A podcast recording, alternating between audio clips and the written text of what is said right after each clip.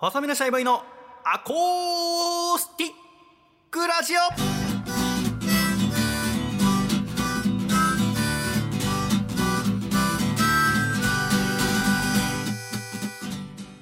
シャイ皆様ご無沙汰しております。細身のシャイボーイ佐藤孝義です。細身のシャイボーイのアコースティックラジオ。この番組は今年引いたおみくじは吉でした。細身のシャイボーイと今年引いたおみくじは小吉でした。笠倉の。2人でお届けする。おみくじって裏に書いてあることが芯食ってたりするよね。ラジオです。よろしくお願いいたします。よろしくお願いいたします。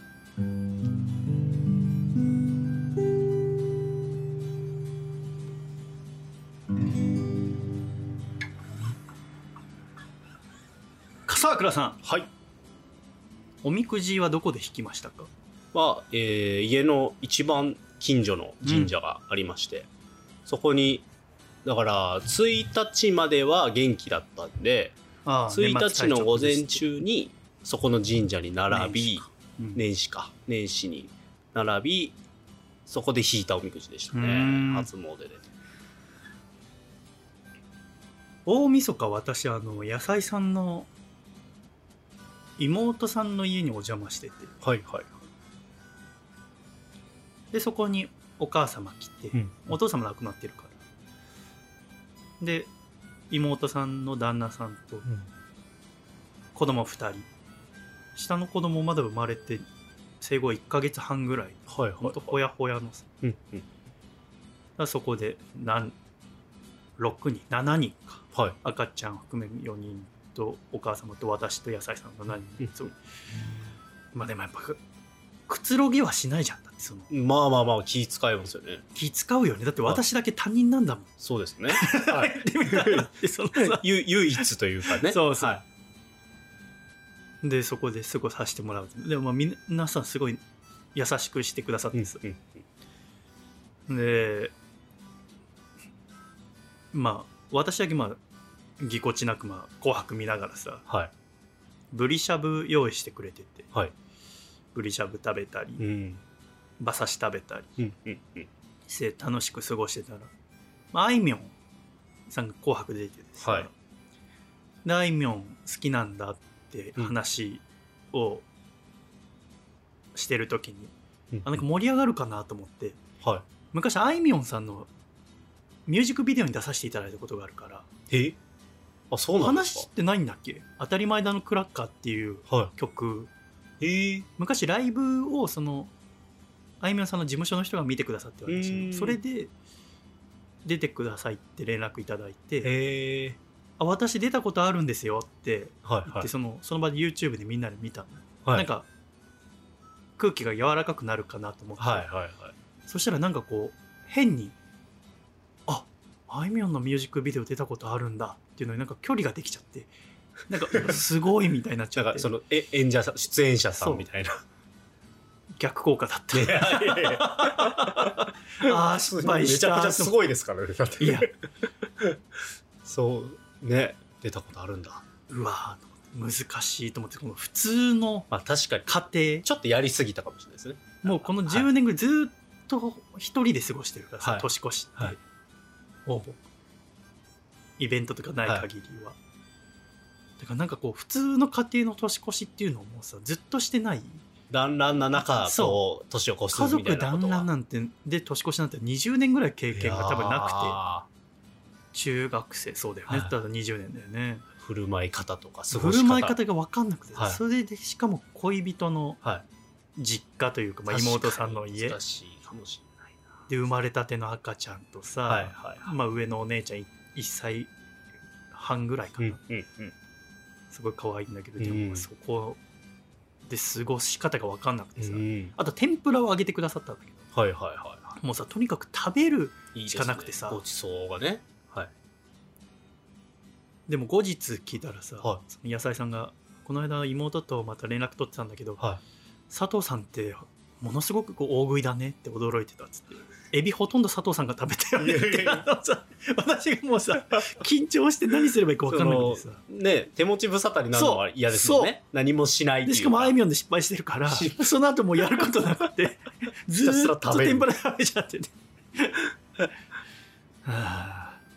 難しいよ。難しいですね、かといってなんか回すのも違うじゃないですかトークをそれ。そうなんだよどうどうでした？お母さん。とかもうなんか違うし、しかもねあのでも回そうとすら思わないっていうのは、は野菜さんとその妹さんとはい。お母さんはい、が本当に仲良くて、うんうんその3人の会話のスピードがすごいなるほどなるほど。で3人とも明るくて、はい。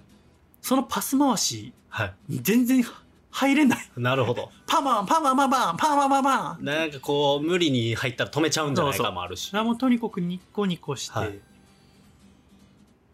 で私結構喋るのゆっくりだから、うん。時々こう話振ってもらうと、はい。なんかこいつ遅えなみたいな風に。全然途中でまた会話新しいな、はい。ってなるともう天ぷら食べるしかなくて。はい。でもそうしたらやっぱ他の人の分も食べちゃうことになるあもう相手のご家庭では相当大食いのやつっていう意識になっちゃってるんだと思うんだけど、そうあとなんかみんな痩せてて。はいはいはい。あでその私をもっと太らせたいらしくて。それで食べ物どんどん出してくれるのもあるんだなけど そうそう。あもうじゃあいいんじゃないまあいいんだけど難しいと思って難しいですね。でその正月元旦はい迎えて、まあ、帰りその東大島神社ってとこで年明けてすぐ初詣してではい。私おみくじ引いて、うんで1日迎えて1日は私は一回家帰ってで、うん。まあ、ジム行って、うん。野菜さんはお友達のところでちょっとおせちごちそうになるっていうことあってからちょうどで私ちょっと仕事したりして。でなんやかんやしてうちに夕方になってその地震のニュースが入ってきて、はいはいはい。でそこからもうなんかずーっと地震のこと考えちゃって、うんうんうんなんでその元旦に来るかなっていうのと、そんそのそれこそその何のために生きてるのかすらもよくわからないその人間のその、この地上に生まれてその、まあ、もちろん自然の中で生かされてるっていうのは分かってるけど、うん。それでもじゃあなんでこんな悲しいとか寂しいとかいう感情を芽生えさせたんだろうとか、うん。いろんなこと考えてさうん。ぼーっとしてた。で夜そのままなってずっとニュース見てるうちに、んで野菜さんから連絡来て、うん。帰ってきたよって話。じゃあ今から行くねって言って、うん。門前仲町から両国行って、そしたらあの行ってる途中でまた連絡を切って野菜さんから、うん。そのお昼一緒にいた幼なじみのうん女の子とその旦那さんが、うん。夜うちに来たいって高吉君に会いたいって言ってるけどいい？って話でその子たちと会ったことあるんだけどすごい明るいの、うん。まあ基本野菜さんの周りみんな明るいの。はいはいはい。僕みたいの全然いないの。全員太陽みたいな。へえでみんなですごい会うの。毎週末誰かと会ってんの。なるほど必ず。なるほど。考えられない私みたいな。すごいですよね人でゆっくりした人間からすると、でもちろんで私なんかからするとその、うん野菜さんの友人と会うのすごい好きなの。うん。みんな明るいから、うんうんうん。でみんな優しいし、うん。だから好きなんだけどさすがにその元旦はもう僕かなりもう心がなるほど。もううーってなっちゃってるから、ちょっと僕は今心の調子がダメかもしれないって言って、うんうんうん。あのまあ全然みんなで会ってもらって構わないから、うん。僕このままちょっと家帰るねって言ったら、あもう高吉君のその気持ちもわかるけど、うんでもうちおいでって言われて。ちゃんと明るく過ごそうって言われて。へえ。で新年明けて一生懸命働こうって言われて、うんうんうんああと思って。まあじゃあ行ってみるかと思って、うん。せっかく新年だし新しい過ごし方するかと思って、はいはいはい。野菜さん家行って、うん。でちょっとした友達来て、うん。まあ軽くて。うん。あの今大阪に普段そのお友達住んでるから、はい。まあ、また翌日帰っちゃうから会いたいっていうのもあったらしいんだけほどでみんなでそれこそ TVer でサスケ見て。どはいはい。自分だったらどこまで行ける？ってはい話、バカみたいな話してさ、はで友達帰って。いうん。夜12時過ぎてタクシー、でやっぱ明るくてさ、うん。そんだけ4時間5時間明るく喋ってると、うん。まあ明るく過ごすってもすごく大切だなって改めて思ったんだけど、はい。その自分のその過度に感情移入するうん形って何なんだろうって思っててどう考えても他の人より過剰なんだよね。その、うんうんだからほあのサスペンスドラマとかも見れない。あええ。刃物で刺すシーンとかも考えすぎちゃう。っていう話を去年このバーで喋ってる時に、はい。あの看護師のお客さんと喋ってたら、うん。それ確実にシャイさん HSP ですねはいはいはい。話になって、 Highly Sensible Person、うん。要は人よりもすごくよく言ったら感受性が豊かというか、うん一つの物事から得ら得られる心配事とか、うん。いい子供だけをその多く感じてしまうっていう人のことは HSP っていうらしいんだけど、うん約5人に1人が HSP って言われていて、うんまあ、その HSP のそのなんて言うんだろうの中にもどのくらい感じる量っていうのは違うらしいんだけど、はいはい。でその人たちのことの本とかも最近少しずつ出始めてて、うんうんうん。でこの年始とかに読んだんだけどやっぱかなりまず最初の方に出てくる特徴としてシャイがまずあるんだって。シャイとか引っ込み思案とか、うんうん。あと一人でいることを好むとか、うんでまたあの自分で決め事を作ってそれに縛られやすいと。うんうんうん私その時間守るとか嘘をつかないとかって、自分の誠実なことから生まれることだと思ってたけど、はいはい。違うこれ心の弱さからだと思って弱さというかはあその敏感さはいはい。人に迷惑かけたくないとか、うんうん。あとだから初めてのお店一人で行けないとかさ、うんうんうん。入った時何か言われたらどうしようとか、うん。あと店員さんから話しかけられたくないとか、うんうん初めてのとこ行くには下調べしっかりしてから行くとかも、うん。その本の中に HSP の人の特徴として出てきた、うん。あ自分ってそうなんだと思って、うん。ただそれこそアーティストさんだったり絵描きとか、うん。芸術家とかは HSP の人すごく多いっていう。そんなこともあって HSP の本とか年始読んでましたけどね、うん。あんまりそうだね。だからそれこそ大人数好まないとかさ、はい。なんかいろん自分はシャイだとか人付きあんまうまくないって人はあの HSP の本読んでみるのすごくいいと思う、うん。あこれ自分当てはまるなとか。はい。またそういう時に言ったら5分の4の人は、うん。まあ大雑把に言ったらその HSP じゃないってことは、うん。要は HSP の人からしたら鈍感ってことになるから。はいはい要は私たちがうって感じることうん。も何も感じないってわけじゃん、うんうん。だからでも大人数の人向けに社会は作られるし、うん。会社とかでもその人たちと接することが多いわけだから、はい。だからといって私たちもその人たちと付き合えないわけじゃないから、うんうん。そのどうやって一緒、えーこういうことあったらどういうふうにしたらうまく一緒に過ごせますよとか、うん。自分がうって感じたとしてもそれ悪くないけどもそこからこういや我々まあ我々というかその HSP の人って自分との対話が長いんだって。うんうん。何かあった時にあこれ僕が悪かったのかな。あのそこうすればよかったのかな、うんうんうん。あじゃあ次はこうしようか。でもできないよな。うんうん。じゃあ次誘われても行くのやめようとか、うんうんうん。自分の中で対話をわーってしちゃうらしいんだけど、うううん。そこの切り上げ方とか。なるほそれ読んですごくためになったというか、どうん逆にラジオ好きな人って HSP の人多いんじゃないかなとすら思あうー。ラジオって最近のラジオっていうかまあここ50年ぐらいのラジオはこう1対1の対話っていうのが多いっていうけど、要は大勢で会話わーってするよりかは、うん。それぞれパーソナリティとリスナーとの関係性をゆっくり築いていくっていうのは、だから私にとってラジオはだだから好きだったんだなと思って、はいはいはい子供の時から。うん。ずっと一日中ラジオ聞いてたから、っうん。ていうのはすごくそのお客様に HSP のことを聞いてはこの本おすすめですよって言われて読んで、いうん。ためになりましたけどね。君は絶対違うもんね。絶対違うなと思いました。絶対違うよね。聞いていて。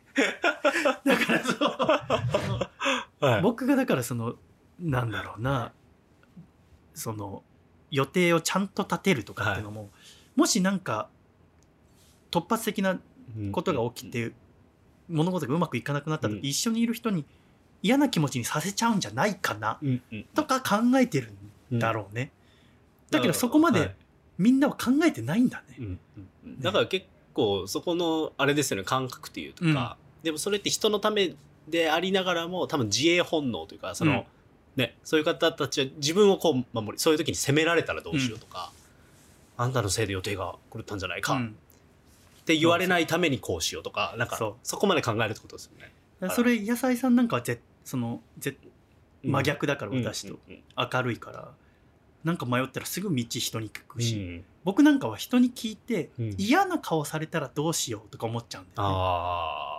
あって思うと自分もその後ダメージを受けるからと思うと絶対聞かないの。ー自分で何とかしようとするんだけど、なんか分かんないことだったら野菜さんもすぐ人に聞くから、ね。お店入ってってあれどこにありますか、は考えらんないんだよね。でもやっぱりそ そうですね。そういうみ知恵も考えないですもんね。だからその嫌な顔されたらとかも。でこれってやっぱ育ちの問題なのかなとかも思ったんだけど、うんうんうん言ったらうちの妹なんて真逆だし、はい。すごい明るくうて、んダンスサークル入ってるわけだからだ考えられへんと思って。から同じ親でも別にその人の性質はやっぱ変化もすっていうかねするだろうしっていうですし、ね研究ではその一卵性のうん兄弟であっても、うん。片方だけ HSP あいわゆるだから双子とか。そう双子でもそういうことがってことがあるるってことですので、へ一概にその育ち方まあきっぱり分かってないんだよ、はい。別に血液検査で HSP とか分かるわけーじゃないから、だけどあそうなんだっていうのはうん。すごく知って、あの楽になったというか、だしその自分のその生真面目さをより人に押し付けないようにしようと思ったというか、うん。自分が当たり前と思わないようにしようと思ったのもあるし、うん。そうだね。ね。気づかないですもんね。気づかない。それがなんていうかそういう人。そう。とかそういう自分っていう思ってる可能性もあるしっていうか、私そういう心の持ちよう、うん。要はその敏感でとか、っていうものがあるよっていうのを、まあなんとなく聞いたりしてたし、まあ、自分がシャイだっていう自覚はあったからシャイボーイっつってんだけど、でそれを改善しようと思って今までやってきたけど、うんうんうん。まあ、ある程度その技術でそれこそ人前で歌ったりとかはい。喋、ったりとか、うん。バーテンダーやったりっていうところまでは持ってこれるようになったけど、やっぱその大元の部分はやっぱり自分の中にその敏感さっていうのはあずっと残ったままだから、うん。今でもやっぱり道聞けないしあと 野菜さんとパン食べるのが好きではい硬い硬いパンを食べるのが結構趣味でさ。えー月に1回は硬いパンの上に生ハムとかサーモンとかオリーブとかはアボカドとか乗せる、まあ、サンドイッチって言わないか。なんかその硬いパンの上にスライスしたパンの上になんか乗せて食べるっていうのを月に1回はやってるんだ。はい。でどこのパンが美味しいって、うん。でやっぱ一回その美味しいパン行く時間なくて近くのパン屋さんでうんうん適当なフランスパン買ったらちょっと充実度が落ちてうん。あやっぱこしっかりしたパンってあるな美味しいパンってあるやと、はいはいはい。この乗せるタイプのお昼ご飯に合うパンで、うん。今それを探すのが好きなんだけど一個お気に入りのお店が浅草橋にあって、うん。すごい顔が怖いお親父が我々親父って呼んでんだけど、はい。その親父がやってる店があってさ、はでそこの親父の店僕一回入ろうと思ったけど親父があまりに顔怖すぎて入れなくて、はい。野菜さん連れてって、うんうん。でそしたらあのおまけしてくれたりとか、うんうんうん。あのすごい優しい親父だったんだけど。はい。でその先週かなそのまたそのパンパーティーやろうってなってうん2人で、で手分けして野菜さんが具材買いに行って僕が親父の店行くってなってさ、で野菜さんちパン切り包丁がなくて、うん。あのい野菜さんちでやるときいつもパン切るたびにこうぐしゃってなっちゃう。はいはいはいはい。だからパン切り包丁買おううんと思ってたんだけど買ってないままで、うんでもその日もうパンパーティーやるってなったから、うん。うん高吉君そのスライスしてもらってきてって言われたの。ああらかじめもう店で。あらかじめ店ではい。スライスしたのは売ってないから買う時に親父に言ってって言われたの、うんうんうん。でもそんなの HSP の人は絶対無理なの。おえプラスアルファはでい。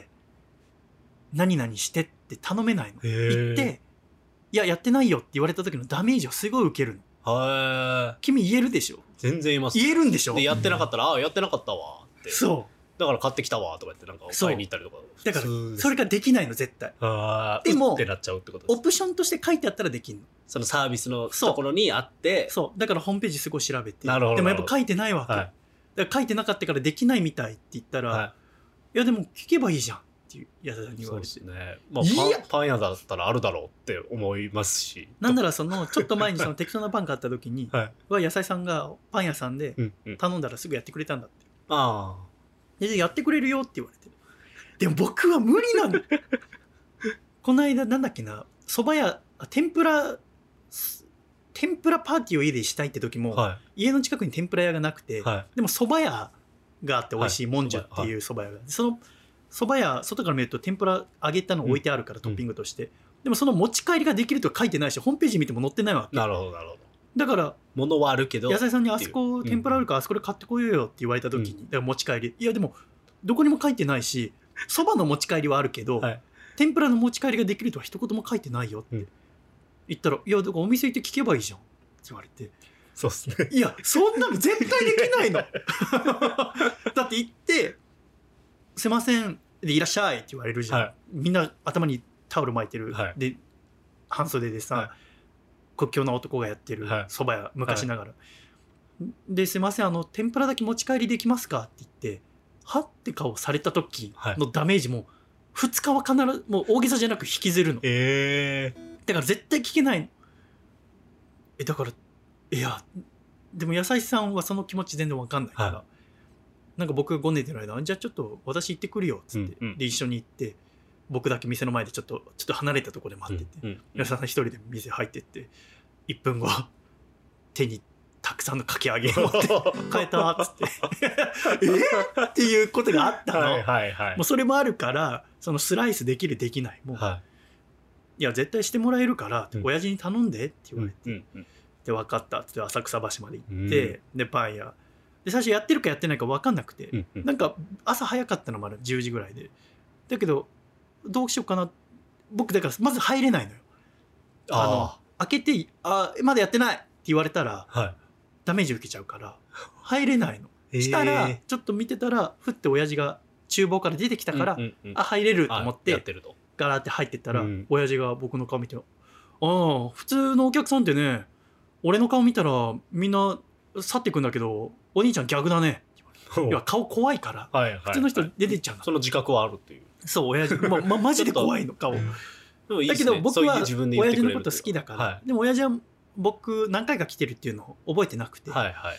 まあ基本野菜さんにしかみんな目いかないから。なるほど僕後ろでコソコソしてるだけだから、はで普通に入ってってはい。親父に「あありがとうございます」ってあの彼女がここのパン好きで、どうんうんあそう彼女どんな人?」って言われて「どんな人？あのちっちゃくて明るい人です」あそう」はい。って言ってパンをいろいろ買ってさ、うん。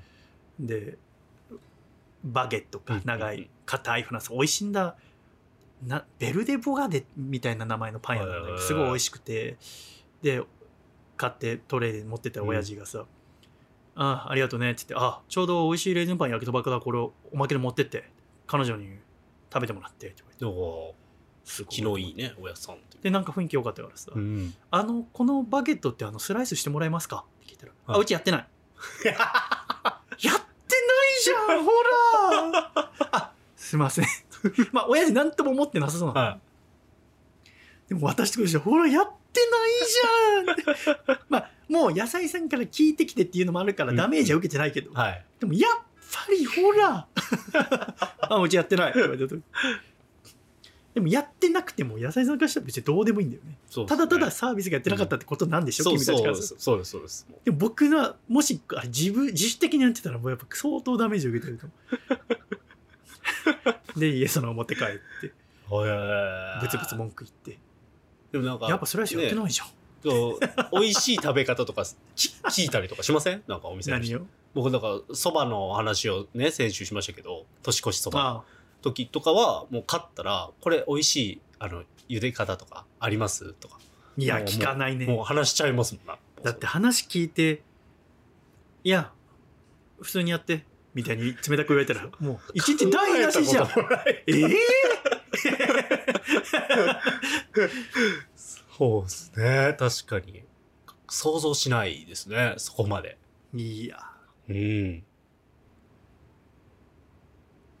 周りにいる？そういう人。ああどうだろう。でもうちの妻とかもそういう場面多いですよ。ああそう。店員に聞いたらいいやんっていうのを僕は何回も過去言ってきたなって今の話聞いて思ってああ。聞いてとか言われていやいや自分で聞けばいいやんとかええ。もう冷たく突き放しちゃってた時もあったなって今。あそうなんだ。からもしかしたらそういう部分が少しでもあるのかなとか思いましたよなんか。すごい考えてあ。自分の中で消化しようとして傷ついてみたいな感受性めちゃくちゃ豊かなんでうちの妻なんかはうんうんもしかしたら同じタイプなのかもなとか。そうだね、はい。思いましたかもしれないね、うん。電話ができないって言ってました。ああわかる。で幼稚園子供を休ませる電話すら苦手ああわかる。要は相手はい。が電話はまず無理だね。だってその電話かけた時にはい。相手が何かしてては電話が邪魔しちゃうんじゃないかっいうんうんうん。て思うと電話できないそうなんですね。だからそこ全然わかんなくて。あだからそういうのを知らないといやいい大人なんだからうん。電話ぐらいしなよっていう言い方になっちゃうわけですよ。そうだね。だからでそれがわかんないっていう、保育園はまあ電話しなきゃいけない、はそとかそうだけど、まあ全部そうなんですよね。だから。お店の予約とか僕電話で予約するとこは予約しない。すごい準備がいるって言われます。だから電話うんうん。するけど、そう。ちょっと準備その話すこととかああわかる。っていうのは多分そういうことですよね。僕だから会話の想定というかそれこそその今いろいろ取引バーはい。初めてからするようになったから、は初めての会話だからさ、はお酒の注文とか、うん。食器の注文とか、うん。初めての時孫ついたら相手に迷惑かけると思って全部台本書いてからええ。それ見ながらそのワード見ながら電話したりする。ええ。いややっぱだからそういう部分はあるかもしれないだからそれはややっぱそれ気にしない人からしたらうん。かなり遠回りなやり方じゃん、はい。まず電話しして分かんないことあったら教えてもらえばいいのにそうですね。言い間違えたりとかしてもまあひ人人だしっていうお互いそういうことあるだろうし。でもちろん何回かはその、うんうん。言われてるはずなんだよ。そのこっちでとりあえず連絡した時に「あ今いっぱいです」とかはいはいはいあそれは自分で調べてくださいとか。取り込み中で。それを気にしてないんだと思うんだよね、うん別に言われたとしても「あすいません」で終わって前向きになれてんだろうけど、こっちは数日それを考え込むんだよね。ね。えってなるとその考え込んで他のことがまたおろそかになったり、えー頭の容積取られちゃうかもと思ってまずそれにチャレンジしなくなるの。なるほど。だからうってなんないようにあらかじめ準備しっかりしてやるの。またか。き揚げお持ち帰りできますって書いてないならば、はもうできないもんだってスライスできますって書いてないならば、頼まなければうってなんないわけだから。なるほど確かに。相手がこれしますよっって書いてあるサービス、うん。書いてあるメニューならば確実に用意してくれるわけだよ、うんうんそれを言って例えばじゃあバゲットいくらですよって書いてあって、じゃあバゲットくださいって言って、あごめん今日売り切れてるんだは全然いいの。でもここのいつも置いたけ置いてあったけどバゲット売り切れってなってて、バゲット何時に入りますか？とかは聞けないなるほどなるほど。なぜならばその日もう売り切れって言ったら新たに作るとは書いてないはいわけだから、うんうんうん。